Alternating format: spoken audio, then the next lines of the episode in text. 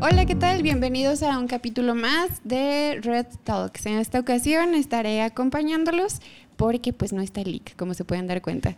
Eh, de invitado tenemos a alguien eh, realmente de admirar porque es podcastero, es productor, es conductor y hasta tiene una carrera ahí medio oculta que yo creo que muchos no conocen.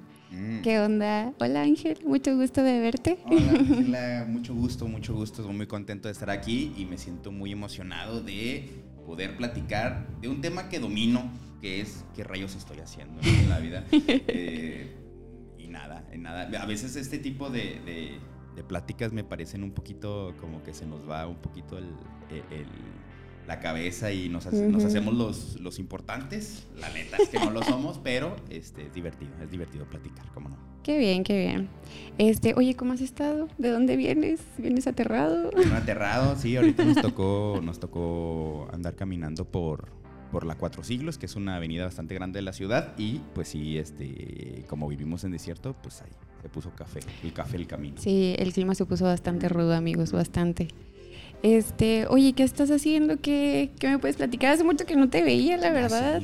Un chorro de tiempo. Ya sé, y siento que, que han pasado muchas cosas en Sí. un, un periodo muy corto, pero pues yo creo que la Trifuerza, bueno, ahorita la sorpresa que, que no durará mucho y que obviamente esto es atemporal, pero va a pasar y es que ahorita estoy, soy maestro de preparatoria. No manches, eso no me lo dijiste. No, eso no lo, sa- no lo dije, pero porque ya no voy a continuar el próximo semestre. Ay. Es una lástima y qué raro que quede esto documentado en esta plática, pero, eh, pero sí, estoy, aparte de eso, pues ya lo, lo que comentabas, ¿no? Ando Ajá. trabajando ahí en, en, pues en Canal 44, en la barra juvenil, donde se hace, se hace de programas de chavos, programas de videojuegos, cultura geek. Se, cre- se escribe, se conduce, se produce y.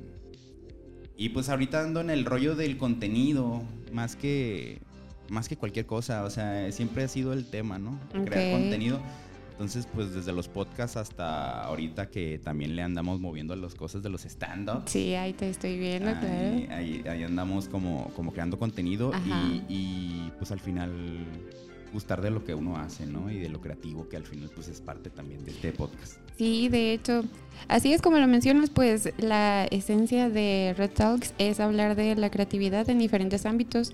Muchas veces lo centramos nada más como que a, a lo artístico, vaya, Eh, y nos olvidamos que realmente la creatividad está aplicada en, en cualquier cosa, el día al día. Así es. Oye, ¿y que, de qué das clases en la prepa ahorita? Ay, bueno, pues no es que sean mis especialidades, eh, pero, pero soltó la oportunidad y, no la desaproveché, al menos para vivir la experiencia, estando dando clases de inglés y de, inglés? y de comunicación. Órale. Que a pesar de que no es mi, mi área de expertise en la cuestión pues, profesional, al menos no, no académica, pues, pero este, pues ahí andamos, andamos como que disque profes de comunicación en inglés.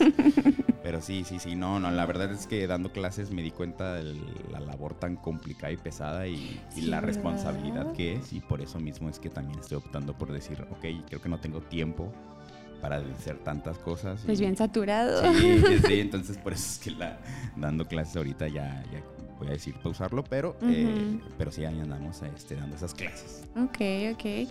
Qué curioso cómo te va moviendo la vida. Y qué chido que agarraste la oportunidad, digo, por- pues, para ver la experiencia, como tú Claro, dices. claro. Eso es lo cool. No te quedas con las ganas y pues en algún futuro te va a ayudar eso, Claro, de, no. de lo que aprendiste y ahí seguramente también. Voy, seguramente voy a volver, seguramente voy a volver a dar padre. clases porque es parte de la, de la, del- de la beta. To- toda mi familia da, da clases. o sea, ¿En serio? mi mamá, mi papá, mis hermanas, todos dan clases. Entonces era como algo natural ya y, y crecí en salones de clases con- por mi papá. Sí, y- claro. Y mi mamá que era maestra de kinder y se la pasaba ahí con, con- Yo tenía que ir a sus escuelas o X o Y. Entonces sí, me la he pasado viendo la academia como algo muy común y por eso es que me atrajo naturalmente. Ok, entonces, si viviste en un ambiente rodeado de maestros, eh, ¿cómo te fuiste orientando? Por ejemplo, me comentabas que estudiaste Derecho. Eh. ¿Cómo nació eso? Ay, güey. sí, estuvo, estuvo raro. Lo que pasa es que y creo que es una historia medio triste porque siempre que, me, que la cuento me... Ay, me- me- me Perdón, no te quiero hacer llorar. no, no, pero es que es, es que es más bien es muy real. Lo que pasa es que yo lo que quería hacer con el derecho no era. ay, siento que me estoy. Sí, yo también. El eje, estoy saltando el eje, pero. Acómate ahí. Ajá. Este, sí, yo creo que la cosa fue que yo que lo que yo quería hacer era diplomático, más que jurista, más que abogado. Ok. O sea, yo lo quería hacer diplomático, pero obviamente pues la, la carrera quizá era relaciones internacionales, ok. pero no sentía que no, o sea, que el derecho me daba mucho más campo para Ajá. atender muchas más cosas de la diplomacia. Al menos desde el lado jurídico, que era lo que me interesaba, y toda esta idealización. Me gusta mucho esta idealización nacionalista. O sea, no, es que vamos, crecí en una casa muy nacionalista, muy, muy, muy pro México. Entonces, este, pues desde chiquito, como que este rollo de la representación y justicia del conacional, ¿no? Del ciudadano, del mexicano y la. Bien apegado acá. Sí, sí, no, y proteger la soberanía del país en otros Ah, lados. bueno, sí. Todas esas cosas uh, me, me- me- me gustaban mucho. Pero, ok. Pero ya cuando salí de la carrera me di cuenta de que, y intentándolo entre carrera, me di cuenta de que pues al final la diplomacia son puestos políticos y, y tienes que tener muy buenas palancas, muy Ya buenas sé, palancas, o ser, un, o ser una mente privilegiada, ¿sí sabes? Como, sí, pues privilegiada porque pues hay, o hay concurso o hay palancas, ¿no? Y el concurso es, es- es complicadísimo. Entonces, eh, el- y lo intenté, lo intenté, este, hablé lo que tenía que hablar, Ok. jalé las palancas que, tu, que pude jalar, pero al final no se armó y, y eso me llevó, o sea, fue lo irónico fue que terminé consiguiendo trabajo primero de, de contenido y de videojuegos, hablando de videojuegos, que de lo que estudié, ¿no? O sea, Ok. y, y yo creo que esa, a partir de, de mi trabajo en televisión, o sea, Ajá. iniciar mi trabajo en televisión, eh, fue que ya como que tomé el, el- como el camino de dedicarme a esto, porque pues que incluso antes de entrar a- al canal yo ya hacía, yo hacía contenido, hacía videos, Ah, hacía videos en YouTube y cositas así, hablando de videojuegos. Y eso fue la- fueron las credenciales que me dieron para entrar a- al canal. Pero realmente yo vi el- la creación de contenido como algo, pues, como algo secundario, como algo para pasar el El tiempo. hobby. Ajá, el hobby. Sí, sí. Y, y- y entrando a, a la tele a trabajar, pues ahí fue cuando ya se volvió el, pues sí, mi profesión, ¿no? El principal. El principal. Órale. Qué chido que empezaste a crear contenido y tú te grababas, editabas todo. Sí, Tú sí, sí. solito ahí fluía. Es ¿De que qué voy es- a hablar hoy? Sí, no, es que, es que, pues es que los videojuegos para mí siempre han sido como, como un pilar de mi vida. O sea, yo no vi, yo no me, a pesar de que no juegue tanto ya por las, por las. Ya por no hay tiempo. La difícil que es la vida del adulto y el- sí. Ya ni me Eh, recuerdes. El, el- el videojuego para mí siempre ha sido como pilar, an- tanto como recreación como con como apreciación, arte, ¿no? Entonces, este, Sí, totalmente. entonces como que mi inquietud por hablar del videojuego y consumir a otras personas que, que teorizaban o analizaban los videojuegos fue que me empecé a, a- a dar ganas de hablar y crear contenido y como no tener a lo mejor los, los suficientes amigos clavados en videojuegos como para pues sí como para, para descargar mis ganas de hablar con ellos Sí, entonces las descargaba en YouTube ¿sí sabes? Ay, qué chido. Entonces decía, bueno, si no quiero hablar de videojuegos, si no tengo am- amigos tan clavados como yo, pues lo voy a hacer con la comunidad Yo crearé mis amigos virtuales. virtuales. Ahí los buscaré. Mm, Sí, sí. Y, y- y, pues no sé, también siempre me ha gustado llamar la atención en cuanto a la creación. No tanto en, en una fiesta de, ah, miren. pero sí en cuanto a, ah, mira, este vato creó esto. Ok. ¿sabes? Entonces como que Sí, ese sí. tipo de cosas de autoría me gustan mucho y pues por eso, por eso solito. Y sí, pues obviamente todo era con webcams horribles, Ya con micrófonos ¿verdad? baratísimos. De esos redonditos que ponías arriba de, Sí, de la ah, pantalla. Esos que sobresalían así. Sí. Terribles, pero, pero pues, también así aprendías a editar. Obviamente todo tutoriales de YouTube, ¿no? De saber, saber Claro. cómo editar y cómo, cómo, cómo hacer voz, cómo, cómo editar un poco tu voz y cosas de esas.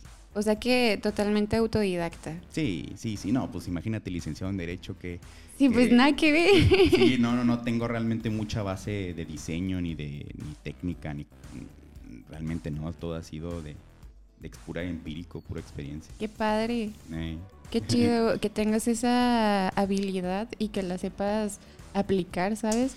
Es que también están todo en YouTube. Es ya que no se hagan, ahí está todo. yo no sé, es- y esto es una discusión que he tenido antes con otras personas, que es ¿Por el tema de, de cuando tú, por ejemplo, preguntas cómo haces algo, ¿no? ¿Cómo editar? ¿Cómo, cómo editas en Photoshop algo, ¿no? ¿Cómo puedes hacer tal cosa en, un, en, en Premiere o lo que sea? Siempre como que yo me di cuenta que para mí era muy fácil decirle, ah, pues hay un video de YouTube, carnal. O sea, guáchalo. Y la gente se ofendía. Y así ¿No me quieres explicar? Sí, no me quieres explicar, tú no me quieres ayudar. Envidioso. Pues es que ahí está, está el acceso y hay Pues sí. 300 videos de diferentes tipos y formas, velocidades y, y- y duraciones para enseñarte cómo pegar y quitar una imagen, ¿no? Pero, pero pues la gente se ofende. No sé, es que se me hace muy fácil a mí eso de los tutoriales. Vinieron a cambiar el mundo. Es que sí, totalmente. Como dices, o sea, vinieron a, a renovar esta manera de aprender. Eh, Ya no nada más es en libros o la persona que tienes enfrente o el adulto, ¿verdad? Que Eh. siempre te va a dar conocimiento. La verdad es que en la uni uno se topa mucho de que los profes pues no te enseñan nada. A mí me pasó justo en clase de video, yo no aprendí editar en Premiere por mi profe, yo puro tutorial igual que tú. Y es, es una herramienta que tenemos, es algo muy chida, muy, muy padre, que sí, a veces la desaprovechamos. eh. Eso es cierto. Y queremos andar tomando talleres y andamos justificando cursos y cosas y decir, ay, ay, ay, agárrate dos horas, carnal.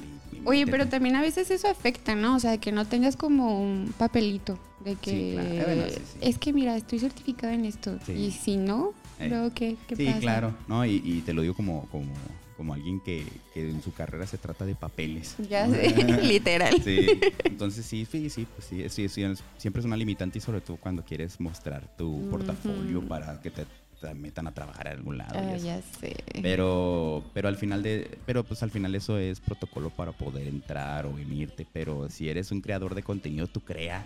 Sí, Y sí. al final tu creación va a ser mucho mejor portafolio que cualquier institución o grado académico, ¿no? Pues ahí vas experimentando y no hay nadie quien te limite. Sí, O y- sea- y obviamente si te digo, yo no, yo no estudié diseño, pero mira este portafolio perrote que traigo y, y- y te voy a dejar boca abierto, pues igual y ching, pues igual y no tiene la licenciatura, pero este, pues ahí vemos, ¿no? ¿Cómo le hacemos? Es como la banda que aquí fronteriza que dice, ay no, pues es que soy licenciado en tal, pero en Estados Unidos no me aceptan porque pues allá no aceptan la licenciatura. Pues sí, o sea, obviamente entendemos eso, pero no es como que ellos digan, ah, necesito un profesionista. Ay, tiene este cuate que tiene todas las habilidades. Ay, porque no tiene el papelito, no lo voy a agarrar. Pues no, Sí. no, no. O sea, pues si lo necesita, lo necesita. Exacto, lo agarran. Ujú. Pero yo creo que existen los dos eh, como escenarios. Las empresas que sí están abiertas de que te ven con experiencia y, ok, vamos a jalar a este chavo, trae ganas, Claro. actitud, y las otras que todavía se quedaron en el siglo pasado, ¿no? Sí, ¿no? Y que son más de Todo muy y Ajá. tipos, ajá, sí, filtros. y. Sí. Eh. Oye, entonces, este, ¿llegaste al 44 por casting o fue de... No, Yo conozco un su- vato bien chido que le sabe. La historia es, es- la historia es muy bonita. Ajá. Porque pues involucra a mi papá y mi papá es genial. Ok. pero- Ay, qué bonito. Pero sí, este, lo, yo me enteré Ajá. Yo me enteré que iban a abrir la barra, la barra juvenil de contenido del Canal 44 y que iban a hablar de videojuegos. Y obviamente alguien me pasó el, el- el chisme, un amigo, que dijo que su primo iba a ir a audicionar. Iban a hacer todo lo, el concepto de Pit Network, que es la barra. Sí, ok. Pero cuando me dijeron eso, yo estaba, yo estaba a punto de ir a hacer un viaje, un intercambio académico que hice este, en la Ciudad de México. Entonces dije, pues no puedo hacer casting. O sea, yo sabía, yo estaba hasta seguro que dije, si lo hago, quedo. ¿Sí sabes? Ay, bien seguro Sí, de ti. sí, sí, Ay, sí, qué sí. chido. La neta me enteré de ese casting, pero no, no lo hice pues porque a las semanas me iba, a viaje- iba de viaje. Ajá. Cuando regresé ya existía Epic Network, pero a mí se me había olvidado. Yo regresé al siguiente semestre. Ya existía la, el- la plataforma y todo. Pero yo no, no- Hasta que de repente un día así, cenando, algo súper random, algo normal, y estaba con mi papá y mi papá me dice, oye, la otra vez viene el 44, un programa de videojuegos. Y yo así que, ah, caray. Y me acordé de lo de Epic Sí, Network y todo el rollo. Sí, cierto. Y en friega me metí a internet, busqué cuál era la empresa, busqué quiénes eran los responsables, le mandé un mensaje en Facebook al responsable, el productor, el general de Epic, Sí. me contestó al día, así al día siguiente, Wow. este, a ver, bueno, le ves que le dije, mis intereses son estos, estos, yo, yo, yo apliqué, fíjate, es que yo no dije, yo quiero trabajar, o sea, yo dije, yo le puedo ayudar con la cuestión de la página, yo quería escribir nomás. Ah, ok. Yo no quería Contenido. conducir, ni quería, ni quería producir, ni quería nada de tele. Yo Ajá. nomás dije puro contenido y escribir. Como si Ok. fuera en la página que es myepicnet.com. Sí, Y- sí, la chequé. y, y me met- y, y dije, bueno, yo puedo colaborar. Y ya le dije al productor, y el productor me- y ya le dije, mira, tengo estos, estos textos, estos trabajos que he hecho en internet. Y, y ya me dijo, vente a las- el- mañana para platicar. Wow. Platicamos Ujú. Y, y este, este- es este típico de, de trabajo de, ok, me gustas, pero todavía no hay vacantes. Así que, pues, si quieres venir a, tirar bola, vente.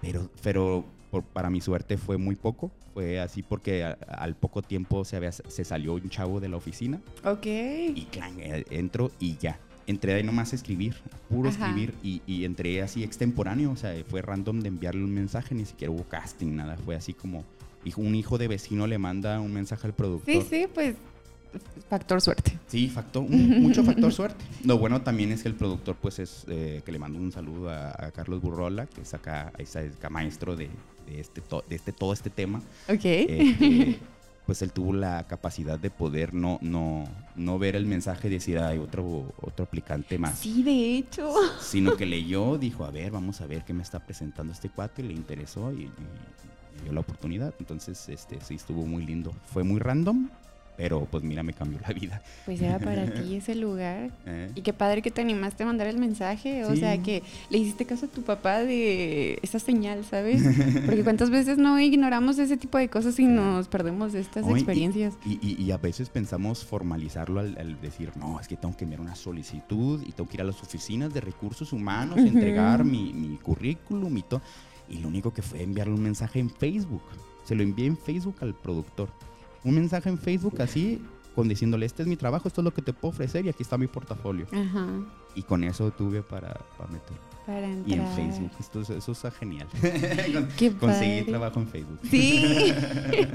Una gran ventaja también de las redes sociales ahora. Conseguí trabajo en Facebook por un inbox. Es porque hay que especificar. Aplíquenla. No se queden con las ganas. Este, ¿te acuerdas de tu primer programa? ¿De tu primera grabación? ¿Estabas nervioso? Fíjate que no tanto. Lo que pasa es que cuando yo entré, o sea, yo entré como, como te comento, yo entré a escribir. Entonces Ajá. duré mucho tiempo simplemente escribiendo. Ok.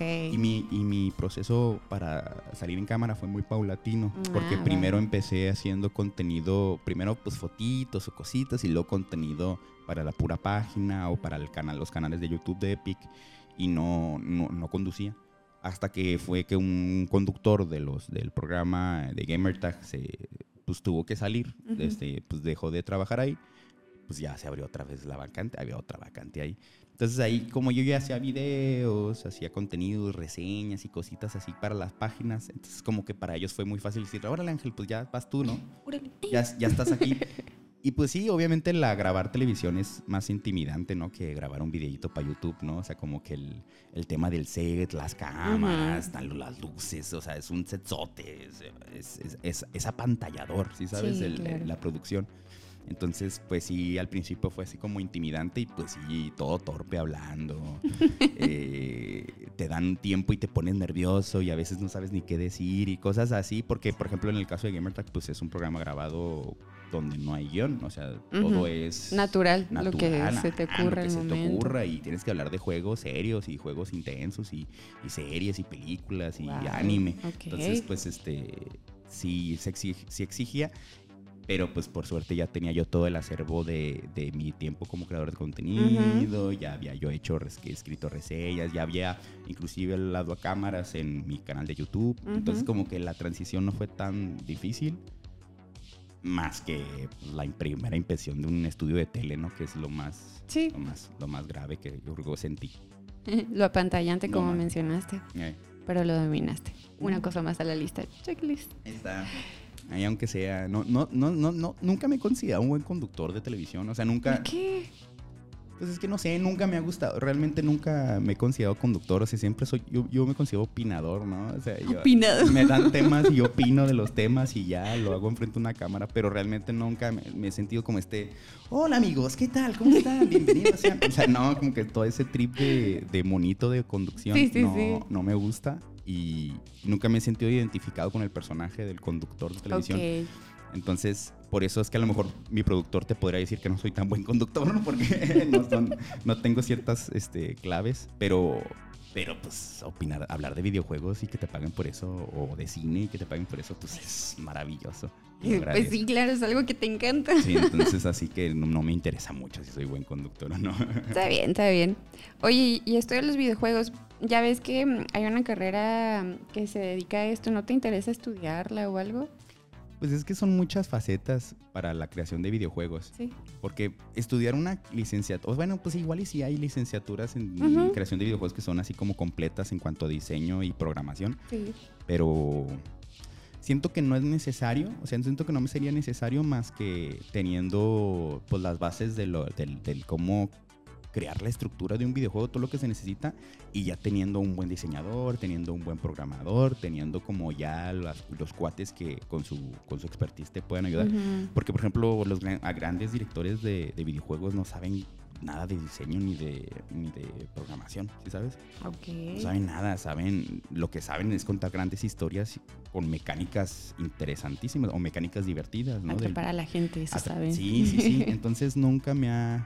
Pues así como también hay cineastas que nunca estudiaron cine y hacen un Sí. cine impresionante, ¿no? Ahí está Tarantino.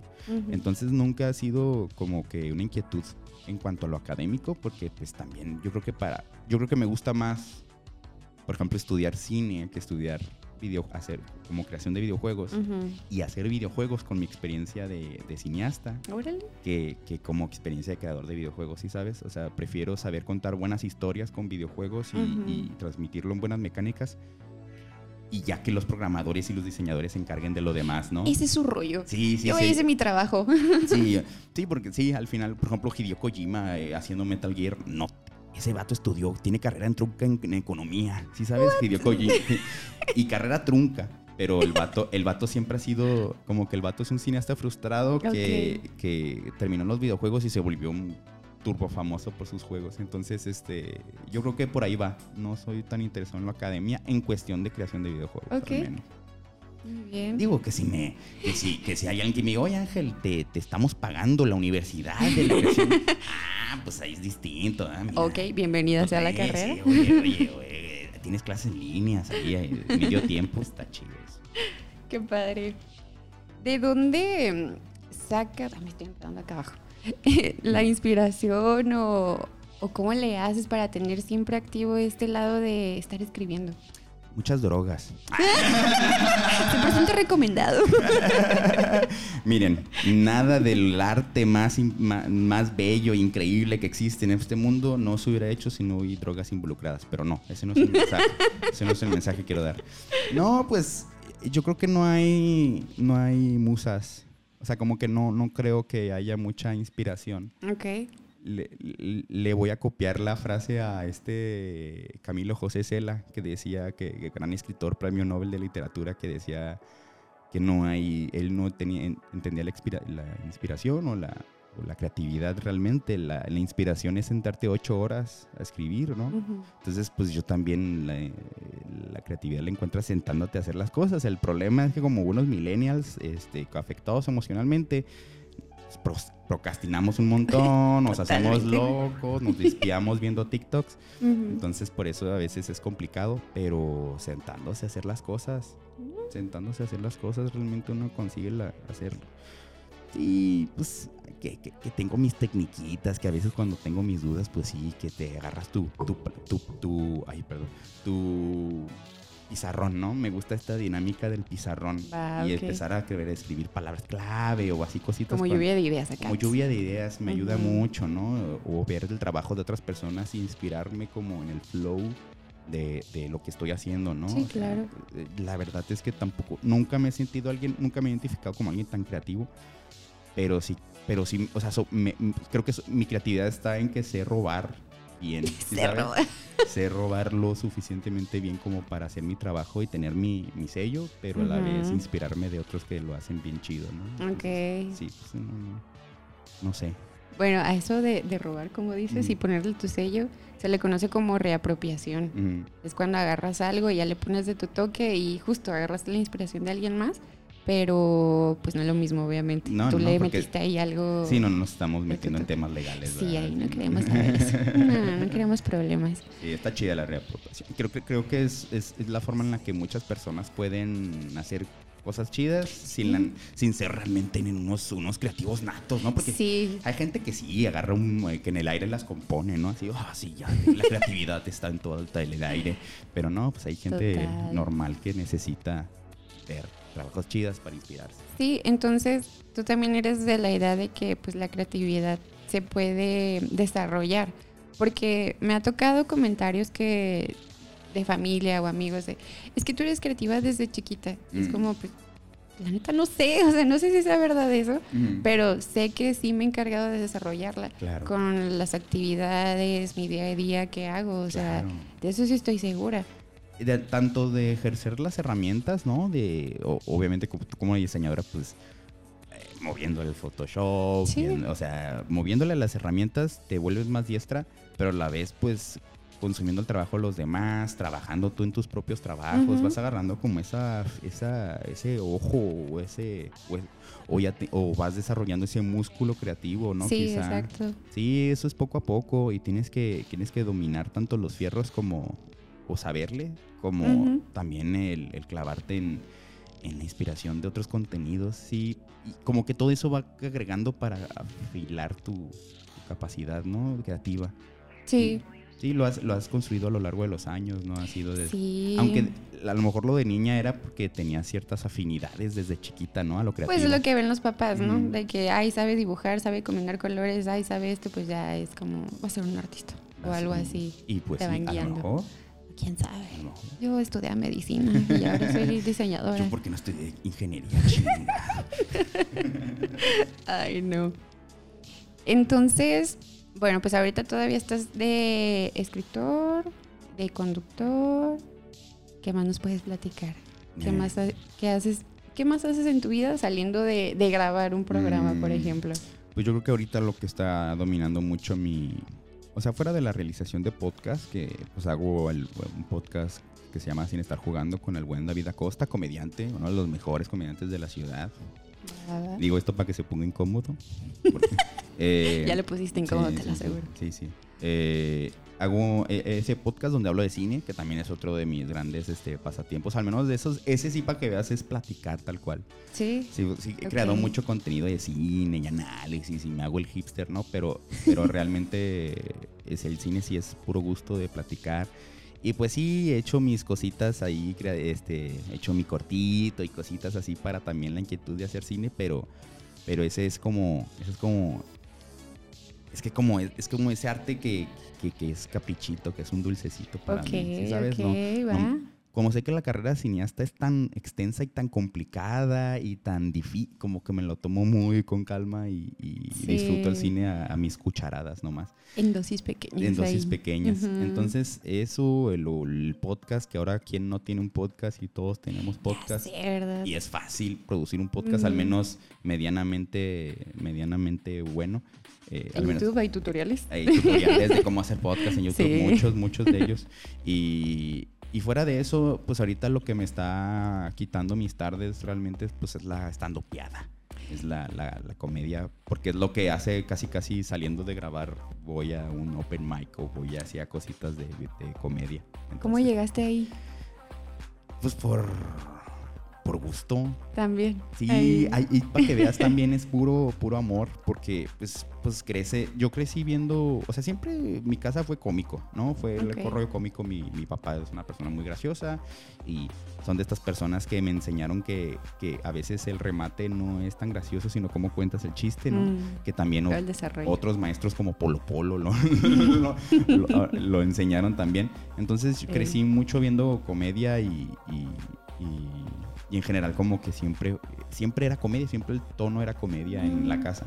Entonces, Qué padre, sí. qué bonito ambiente. sí, muy cool. qué agradable. Entonces, este, cuando me entero del stand-up, cuando empieza, eh, pues chico, a lo mejor chico privilegiado con cable, que me pude ver Comedy. Central, Comedy Ajá. Central cuando empezaba Latinoamérica. Entonces, eh, pues me tocó ver a los primeros comediantes que, que vi ahí gringos y luego, y luego ya existió Comedy Central, ya el, su sector Latinoamérica que ya empezó a presentar los primeros estandoperos mexicanos, porque el stand-up es, un, es una expresión artística que es muy joven en México, Sí. relativamente muy joven. Los más viejos han de tener 14, 15 años siendo stand-up, stand-up, ¿no? Eh, Oficialmente, así Sí, como, claro. como tal. Saludos a la, a la sirena. Gracias, Irene. Muchas gracias.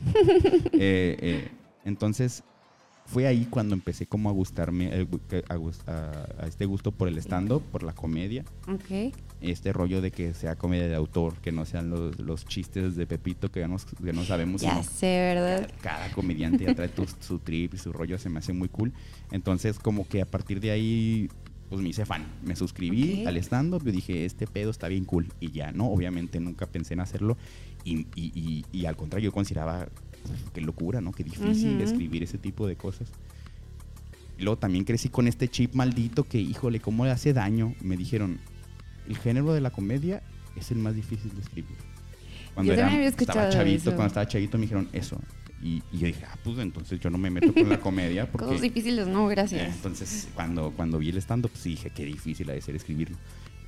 El tema es que cuando, pero así me quedó, el tema es que Ajá. cuando me di cuenta que existían open mics aquí en Juárez o empezaron a abrir los primeros open mics en Ciudad Tienen muy Juárez. poquito, ¿no? Sí, sí, sí, sí, o sea, es, es poco, son pocos años prepandemia Ajá. y era una escena pues muy, muy chiquita, muy aislada. Obviamente la gente de Juárez no tenía muchos shows de stand-up aquí, entonces Sí, no pues, sabía qué onda. Ajá. Entonces me em- empecé a escuchar de los primeros, llegué a ir a un show eh, este, también de comediantes, así muy, jo- muy, muy joven la escena. Y, y ok, ok. El tema es que cada vez fue más común el tema de los, de los, de los open mics. Sí.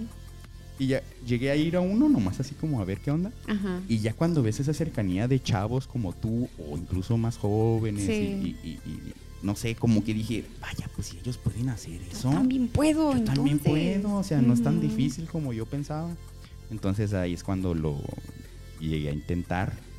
Me fue muy mal, porque eso pasa mucho. No, pues porque no, si no, si no cuidas qué estás escribiendo, este, y lo escribes a la y se va, como lo hice yo, pues sí, o sea, el- el- la comedia sí es difícil de escribir, o sea, sí, de verdad sí es difícil, no sé si es la más difícil, pero es muy difícil de escribir, entonces si no me vas- imagino cómo se puede escribir un, un guion de comedia si Sí, es el término correcto. Hay no sé. reglas, sí, no, pues son, sí, pues una rutina de, de Wow, comedia de stand-up. Sí, o sea, hay reglas, hay técnica, hay, hay todos sus formularios para Ajá. poder crear un chiste, ¿no? Y tiene su ciencia.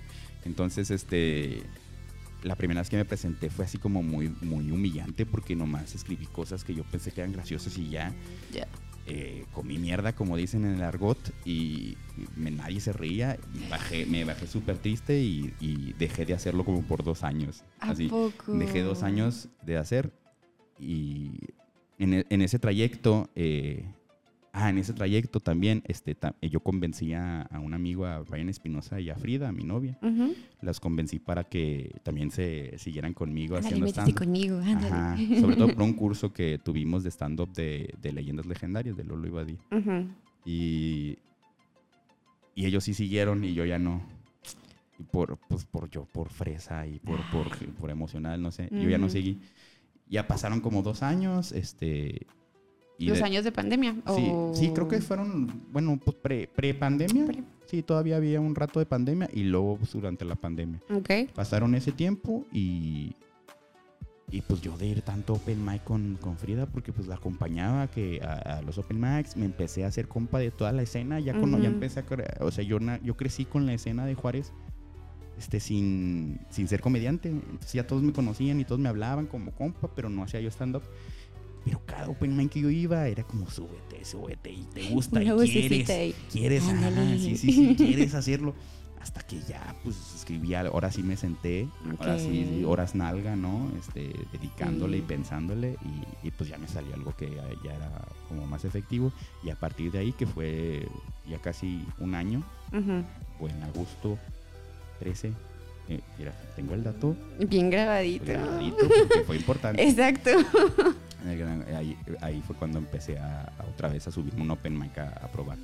Y pues desde ahí ya, ya, ya creo, quiero seguir haciéndolo, la neta. Ay, Qué padre. Sí, pues es que, es, que, es que el stand-up es una forma muy barata y sencilla de crear contenido y un contenido autoral intenso. Ok. ¿sabes? Porque es irte a un escenario y tratar de hacer reír a las personas es más difícil de lo que suena en el sentido de que pues tienes que ser muy vulnerable. Como es comedia de autor, no puedes andar contando los chistes de que te sabes, ¿no? O sea, tienes que tú con tus propias cosas, tus propias observaciones o con tu vida crear, crear, crear situaciones graciosas y, y es- está cañón porque escarbas en, en aspectos de tu vida bien intensos. sí, para, hacer vul- para hacerte vulnerable y por lo tanto la gente diga, ah, mira, si él está vulnerable y está abriéndose con nosotros Ajá. y está diciéndolo aparte con ironía o, o usando una técnica graciosa, pues me río, ¿no? No me siento amenazado y al Claro. contrario, ¿no? Si me siento empático porque pues yo también, a mí también me da la chingada, yo también soy jodido, Claro, yo también soy A mí me jodido. pasó eso. Ajá, La empatía con el público. Pero hay veces que está intenso lo que dices o cómo lo dices o a lo mejor el cambio de una palabrita o oh, está, está, está chido. O sea, Uy. es, es- yo creo que los trabajos dentro de todo mi, todo mi corto tiempo que llevo como creativo, si lo quieres ver así, creo que es de lo más que me ha exigido y a la Sí. vez es, es lo que más me, me ha gustado como la gratificación del trabajo, ¿no? El, el poder hacer reír a la gente es cabroncísimo y, te, y te, se te vuelve enviciante. O sea, quienes están haciendo stand-up, todos los que es- lo hacen serio estarán, Saludos. estarán de acuerdo de, de que las primeras veces que lo intentas y haces reír, esta dopamina que se te Ay, inyecta padre. se mantiene y, y te vuelves adicto. Entonces sí, sí, sí, es muy, está muy cañón. Qué padre. Me platicabas que pues hiciste tu primer guion que te convenció, ¿no? De que, bueno, es algo chido. ¿Cómo lo comprobaste? ¿Se lo platicaste a alguien? Sí, no, tuve ayuda de comediantes. Sí, Sí, ah, eh, en, sí, en el argot del stand-up hay algo que le llaman tallereo. Ok. es- que, que es básicamente tú platicarle tu rutina a un comediante y él te da su feedback, ¿no? De lo que le parece o... Mm, Ah, mira, pues si ya pensaste en esto, pues a lo mejor, ¿qué tal si consideras esto y así? Entonces tuve la ayuda de, de, pues curiosamente, de mi novia Frida, de Brian mm, Espinosa y de David Acosta, que es con el que hago el podcast, Ajá. que todos los tres son comediantes, este, de que me dieran ahí pues sus consejos para cambiar algunos chistecitos, para hacerlos todavía más, más finitos Sí, o, sí. o- o- o que- o menos predecibles, entonces causan más impresión y por lo tanto risa. Sí, me ayudé de ellos. Si no, si no hubiera tenido la ayuda de ellos, quizá no, no, no, me hubiera, no hubiera sido tan efectivo el monólogo y por lo tanto no, no seguiría haciendo stand-up. ¿Quién sabe? Ok. ¿Quién sabe? Pero qué padre que tuviste este apoyo y lo sigues teniendo. O sea, que crecen entre ustedes. Qué Y, chido. y fíjate que yo lo que he encontrado de aprendizaje con eso del tallereo y de los comediantes es que yo soy naturalmente, mi tendencia es solitaria. O sea, yo no, Ajá, ¡Yay! no me, Otro más. No me, sí, no- no me gusta servirme de los demás para hacer mi trabajo. sí, Entonces, este, eh, me cuesta trabajo a veces, pero yo creo que eh, los, de los mejores chistes que tengo o de las mejores cosas que he hecho siempre ha sido pues, con colaboración de, de otras Mm, personas, ok. la neta. Entonces, no, el trabajo colaborativo pues es, es, es- es poderosísimo, Ujú. pero pues algunos llaneros solitarios nos cuesta más trabajo. Ay, sí, sí te entiendo. Yo Sí. también antes de llegar aquí eh, siempre había trabajado sola. Y pues porque me gusta, ¿sabes? Eh. O sea, me gusta eh, tener el orden, eh, saber qué voy a hacer y Sí, que... tu- tus solo- reglas, tus ritmos. Sí, exacto. Si se enoja uno, pues es con uno Ah. mismo, ¿no? Y cuando llego aquí a trabajar en equipo, fue como, wow, sí se puede. sí se puede. Y está chido cuando logras alcanzar esa química con todos. Eso es algo muy bonito. y ver resultados bien poderosos, ¿no? Sí, totalmente. Es algo chido. Y ahorita lo estoy notando, por ejemplo, con ya tirando ya acá también el, el, el- el- el Lo he, nota- lo he notado con- ahorita que estoy con el proyecto de público difícil. Oye, sí, platícame de eso. ¿Cómo Sí. nació? ¿Qué onda? Estuvo genial. El público difícil es puro amor a la comedia. Es- Ok. es- nos fuimos Frida y yo a la Ciudad de México. Tuvo, lo invitó Lolo a abrir unos shows allá en la Sí, Ciudad lo de anduve México. viendo súper movida. Me dio Sí, mucho no, la- gusto por ella. Sí, no, la Frida, tremenda comediante. y y tuvi- tuvimos, pues yo, yo, yo la fui a acompañar. ¿no? A, a toda la, pues a- realmente hicieron dos fechas nomás en, en Querétaro y en, y en Ciudad de México. Pero cuando estábamos allá, pues obviamente todo este rollo de, de la escena de stand-up de Ciudad de México es como, wow, porque ahí está el centro, ¿no? Y ahí está todo lo, los grandes escenarios, las cacas grandes del, del stand-up nacional, ahí están, Y así ¿no? con los ojitos de, oh, Sí, estoy de- viendo esto. Sí, ¿no? O, o- o vas a Open Mics donde están todos esos carnales que viste en Comedy Central, ¿no? Sí. Está súper cool, súper cool. Entonces estuvimos ahí, lo- andábamos súper inspirados con lo que se hacía allá. Entonces dijimos, tenemos que hacer una productora de comedia, o sea, tenemos que hacer una productora de comedia donde pon- que ponga escenarios como los que vivimos en Ciudad de México. ¿sabes? Ok. O sea, queremos que el- escenarios así también aquí. Y, y fue a, a partir de ahí que, que como que empezamos a idear, a ver, pues a ver una productora, ¿cómo ves? ¿Qué nombre? ¿Qué haríamos? ¿Qué es lo primero que haríamos? No, pues un open mic sería lo más romántico y lo más eh, pedagógico para nosotros para aprender a producir este comedia, ¿no? Ok. Y ahí es cuando nació, pues, eh, Público Difícil. O sea, ahí, ahí mismo le pusimos el nombre y todo, ¿no? Este, ahí nació Público Difícil y, y- y la- el concepto y ciertas ideas que ahorita están en el Open Mic que tenemos ahí Ok. en Pata de Perro, ¿no? Eh, que es un Open Mic muy lindo y, y considerado por algunos comediantes de Juárez como el mejor Open Mic, de la ciudad. Con orgullo, con orgullo. Claro, claro, pues oye, si no se echa uno porras, a veces Ah, nadie. pues, No, pero sí, entonces eso también nos, ha- nos- hemos aprendido muchísimo a, a- a producir a partir de ahí. No sé por qué conecté ese tema de público difícil con lo que estábamos hablando, No, pero, pero estuvo chida la conexión. pero estuvo padre. Sí. Qué padre. Entonces, surge después de que van allá a esos eventos, se inspiraron y fue de que vamos a traer esto que está en el centro de la República, acá al norte, ¿no? Porque siempre nos toca nada. Sí, Nada. y más en el stand-up, que es un arte Sí. que está muy, en México no está muy desarrollado. O sea, tú ves que. O sea, aquí en Juárez da- soltamos datos que en Ciudad de México se dan risibles. Por ejemplo, somos como, no sé qué te puedo decir, somos 25 comediantes hombres y 4 mujeres. O sea, no más. Y, y- un, y un elemento de la comunidad LGBT. Ya.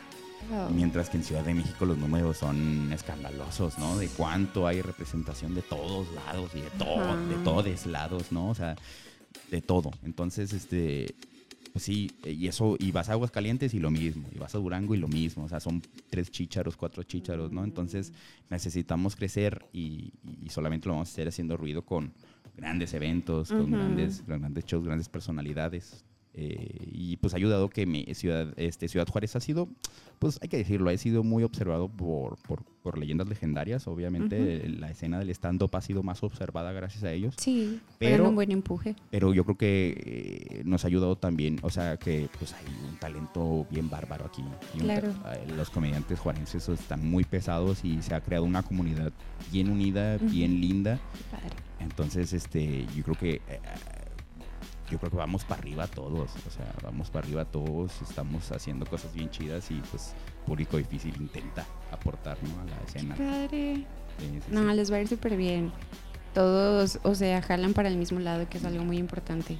Todos tienen una visión, un objetivo que es poner en alto el nombre de stand-up juarense, ¿no? O sea, y que más gente se vaya animando a, a unirse a este movimiento, ahora sí como sí. quien dice. Porque como dices, ¿cuánto talento no habrá ahí escondido que no ¿Cuán- se anime? ¿Cuántos chavos, cuántos chavos traumados no hay ahí que pueden sacar grandes historias y hacernos reír a todos? Ay, güey, todos tenemos un trauma, yo creo. Claro, y, y te das cuenta que la escena del stand-up pues, están bien rotos todos emocionalmente, pero es parte de la magia. Y Entonces, ¿es los hace- terapéutico? Sí. De hecho, de hecho, yo conozco a personas que me han dicho tal cual que su terapeuta les ha recomendado subirse a hacer stand-up. O ¿A sea, como, como, como tratamiento. Porque sí es muy terapéutico y es muy catártico, como el soltar todo lo que quieras y tener la Ujú. atención de un público. Obviamente está el objetivo de hacer reír, que es, Sí, lo, pues sí. es lo difícil. pero tú sueltas todas las mierdas. O sea, yo he escuchado como hay gente que ha hablado de la muerte de familiares cercanos, que ha hablado de, de, de- de dolencias bien, bien fuertes en Sí, sus vidas, de, Muy de- de papás violentos, pesadas. alcohólicos, de situaciones de familia bien difíciles. Y, y, y- y causar risa de eso y tener la gratificación del público al platicando y desnudando ese tipo de temas que a lo mejor no lo soltarías más que en terapia Sí, claro. Es- o con es- alguien muy, muy de confianza. muy de ¿no? confianza, Sí. es fortísimo. Es- una emoción fortísima que se vuelve adictiva. Sí, Qué chido. Ok, entonces, por ejemplo, si alguien que está interesado en iniciarse y todo, ¿se pueden acercar con ustedes? ¿O Claro. ¿Cómo está claro. la dinámica Sí, ahí? lo más fácil, lo más fácil para el comediante o para empezar a hacer estando pero, pues es, ir- es acercarte a los, a los open mics. Ok. Ese es, el, ese, es el, ese es el lugar que tienes que ir. Es el gimnasio de los comediantes donde tú Ok. escribes chistes y quieres, si quieres saber si son buenos, pues ahí los pruebas. Tienes un, un espacio que te da de 3 a 7 minutos, dependiendo del open, para poder probar tu comedia. Esa es la forma. Y, y ahí mismo tú te vas acoplando con la, con la escena. Tú vas conociendo a los comediantes, te vas haciendo como amiguitos. A lo mejor si no quieres tener amigos, pues va a ser más difícil que, que te sientas inmerso a lo mejor en el mundo, en el mundillo del stand-up. Pero, pero yo creo que es parte de la dinámica, el, el tener una escena saludable y, y ser combi- compita de todos los comediantes, este, está chido. Entonces, vas, pruebas tus, ra- tu- tu- tus cotorreos, tus, tu- escríbete una rutina de cinco minutos, ¿no? creo que es lo, lo que siempre, siempre se recomienda, escríbete algo de cinco minutitos, pruébalo en un open y conoce a la, a la escena, ¿no? Y ya que poco a poco vas probando tu material, vas teniendo feedback de los comediantes o vas tú puliendo tu material, vas, o sea, Sí. este, este open no me salió bien este chiste, te grabas y cosas así. Voy a intentarlo en el siguiente de, de mejor forma y así vas creando Ujú. como, como, como constancia hasta que hasta que pues ya, ya te ven a lo mejor algunos productores que hacen shows y pues, te invitan a hacer algún show y así poco a poco hasta que pues te vas haciendo un nombre del- en el stand-up, ¿no? Es una carrera larguísima, es una carrera Sí. muy larga, sí, o sea, por ejemplo, en Estados Unidos que es como ya la, pues es la meca del stand-up, ¿no? Es así como Sí. los, los que tienen toda la autoridad, eh, pues ya está muy ya está muy estructurado cómo creces como comediante, o sea, ya te dicen casi casi de, de tu primer año a los cinco años no vas a hacer más que open mics y algún show de vez en cuando, unos cinco minutitos y lo de tus de tu año 6 a, a los 10 ya te empie- ya empiezas a abrir, ¿no? Y así, o sea, como que ya lo tienen todo Wow. súper medido. Sí, Ajá. de hecho. Y, y cuánto te van a pagar en los eventos y todo está como muy, muy, muy tabulado. Wow. Pero es una industria que lleva muchos años. Y aquí en México, pues no, o sea, los grandes, los grandes estandoperos, pues tienen, los o sea, estoy hablando de Ricardo Farril o, o Sí, Carlos sí. Vallarta, pues Ajá. tienen, tienen, tienen 8 o 10 años. Entonces, entonces realmente no es muy difícil eh, llegar al, al- al ojo público. Aunque pues cada día pues hay más estandoperos y cada día hay más, hay más este, competencia Sí, claro. entre más, entre más te tardes, pues más, más competencia tienes, pero en realidad no es tan largo como a lo mejor lo sería en Estados Unidos. Ujú. Pero pues sí necesitas este, hacer cosas para llamar la atención, creación de contenido, No obviamente. procrastinar. Sí, no procrastinar, horas nalga escribiendo y, Sí. y creación de contenido que al final, si te fijas, pues todo estando pero tiene contenido, ¿no? No hay forma de llenar, e- llenar escenarios Ujú. si no tienes esa constancia de contenido que hace que pues tengas visitas y pues de números y algo pues llenes, Claro. llenes teatros, ¿no? Qué Está- padre. Sí, Muy pero bien. sí, open mic siempre va a ser la, la clave del Ok. inicial, del iniciado. El primer mic. pasito ahí. Qué chido. Eh, Qué buena onda. Me da mucho gusto que traigan todo esto. Y, y wow, no, casi no te conocía, no manches. Haces demasiado, demasiado. Eres alguien de admirar, la verdad. ay, no. En serio. Este, oye, para terminar te traigo unas preguntitas random. Uf, muy bien, muy bien, muy bien. Vas a responder así de que lo primerito que se te venga a la mente, Ay, ¿va? qué, qué miedo. ¿Eh? Ahí va. Si pudieras comer una comida por el resto de tu vida, ¿cuál sería? Espagueti. Ah, espagueti. Muy Espagueti. bien. Si pudieras tener el cabello de un color que no sea tu color natural, ¿de cuál sería? Gris. ¿Gris, plata o gris, gris así? Mm, A lo mejor gris, gris, así viejito. Gris viejito. Excelente descripción. Bebida no alcohólica favorita. El... No, no, agua. El, el agua, el agua rifa, amigos. Ok, ahí la pensé, o sea, entonces, ¿te gustan las alcohólicas así mucho, mucho o qué rollo? No, más bien no. No, de plano no, No, nada. no. Ok. Este, ciudad en donde quisieras vivir por siempre. Ay, no sé, pero tiene que ser una playa. Ah, ¿eres más de playita? ¿O Sí. por qué playa? No sé, como que el tema del mar. O sea, ni siquiera. Sé, sé que, que el clima sería horrible, o sea, que vivir en humedad toda tu vida debe ser pesado. Pero no sé, como que yo veo a esos viejitos gringos yéndose a Florida a retirarse y yo digo, ese es el camino, bro. Esa es mi meta. Sí, eso, como que- eso quiero. Si ellos lo disfrutan y, y están tan relajados y se la pasan tan bien, tiene que ser por algo, ¿sí sabes? Entonces yo también quiero irme a ir a una playita y tener una tener un depa chido en Sayulita, estaría padre. Ay, Sayulita. Ah, sí, totalmente. Es una playa Y andar en. Chori, en Chorichancla 24/7. Uf. Ya sé. Am, ¿Cuál poder quisieras tener? Ay, este, híjole, no sé si esto hable bien mal de mí, pero leer la mente estaría interesante. Ay, qué intenso. Sí, sí, sí, sí. Me- eh, pero que se pueda apagar, ¿no? Porque está Ay, estas, sí, estas- entendido. Sí, sí, sí, porque están estas historias de que no puede apagarlo y estás todo el día escuchando a la gente y te vuelves loco tú porque pues Ay, no, qué horror. porque pues eso es la esquizofrenia en realidad, ¿no? Escuchar voces en tu cabeza, Sí, entonces entonces sí quisiera leer poder leer mentes controlado. Ah, muy Tener bien. lector de mente control. Eh, muy bien especificado. Es- no. Excelente. ¿Cuál es tu clima favorito? Ah, pues el templado. El que- ¿Verdad? el- no es frío ni es calor, que se la pasa uno genial. Andar ese, chill, ese, ese- chido. Sí, sí, sí, claro. Pues es fácil. Aquí no peleamos con team calor, team frío, ¿no? Aquí templadito. Neutro, Sí, cero. Sí, sí, claro. Oye, ¿y de frío y calor? O sea, de aquí de Juárez. Me da mucha pena porque me da pena decirlo, o sea, confesarlo, pero soy team calor.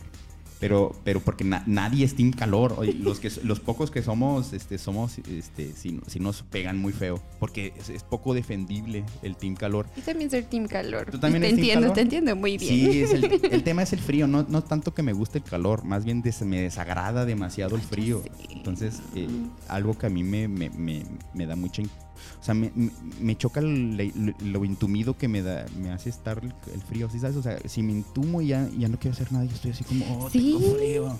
Sí, totalmente. Y esa sensación me, me mata. A mí me toca andar así empalmada, parecer lechuguita. sí, o sí, sea, sí, lleno de trapos. ahí- Sí, no, no, es horrible y no te bañas a gusto, no puedes salir bien. Bueno, no es como que el calor se da de que, ay, sí, voy a andar afuera todo el No, día, no, no, ¿verdad? tampoco. Pero sí, prefiero el calor. Sí, te entiendo. Sí, sí, sí. Ay, discúlpenos quienes nos mienten la madre en este momento. Lo siento. Sí. Eh, bueno, creo que ya sé la respuesta a esto, pero ¿prefieres ser experto en una sola cosa o saber un poco de todo? Ah, pues sí, saber un poco de todo, la neta. Sí. La neta, es que no sé. O sea, yo lo- a mí me gusta verlo como, como la dirección de cine.